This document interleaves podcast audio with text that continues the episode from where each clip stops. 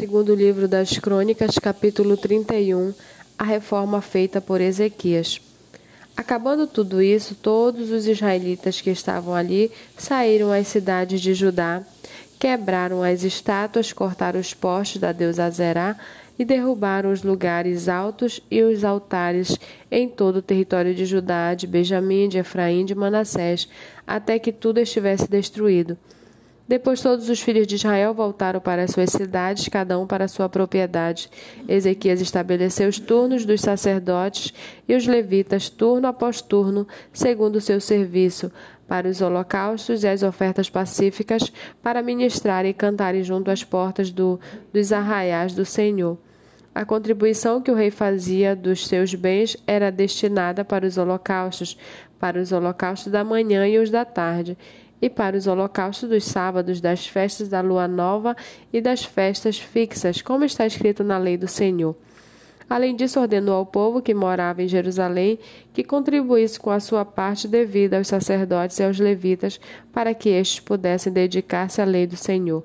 Logo que se divulgou esta ordem, os filhos de Israel trouxeram em abundância as primícias do cereal, do vinho, do azeite, do mel e de todo o produto do campo. Trouxeram também em abundância os dízimos de tudo. Os filhos de Israel e de Judá, que moravam nas cidades de Judá, também trouxeram dízimos das vacas e das ovelhas e dízimos das coisas que foram consagradas ao Senhor, seu Deus. Fizeram montões e montões. No terceiro mês começaram a fazer os primeiros montões e no sétimo mês acabaram. Quando Ezequias e os príncipes chegaram e viram aqueles montões, bendisseram o Senhor e o povo de Israel.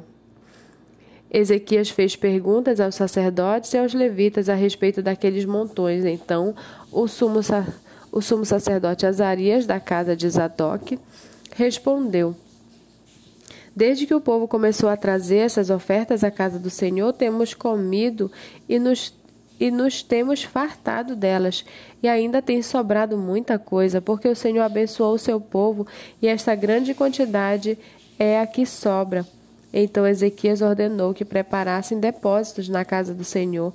Uma vez preparados, recolheram neles fielmente as ofertas, os dízimos e as coisas consagradas.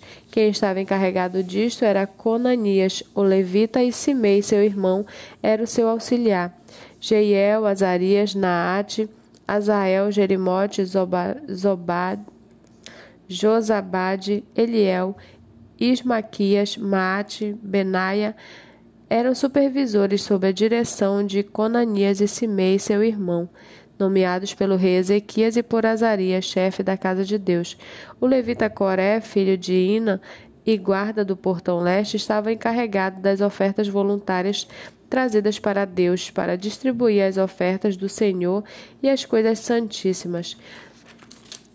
De, debaixo das suas ordens estava, estavam Éden, Miniamim, Jesua, Semaías, Amarias e Secanias, das cidades dos sacerdotes, para com fidelidade distribuírem as porções aos seus irmãos segundo os seus turnos, tanto aos pequenos como aos grandes. Faziam a distribuição aos que estavam registrados na genealogia dos homens de três anos para cima e que entravam na casa do Senhor para a obra de cada dia pelo seu ministério, nos seus cargos, segundo os seus turnos.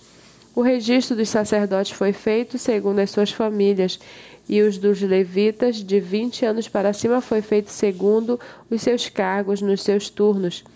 Deles foram registrados as crianças, as mulheres, os filhos e as filhas, uma grande multidão, porque com fidelidade se santificavam nas coisas sagradas. Dentre os sacerdotes, filhos de Arão, que moravam no, nos campos ao redor das suas cidades, Havia em cada cidade homens que foram designados nominalmente para distribuir as porções a todo o homem entre os sacerdotes e a todos os levitas que foram registrados.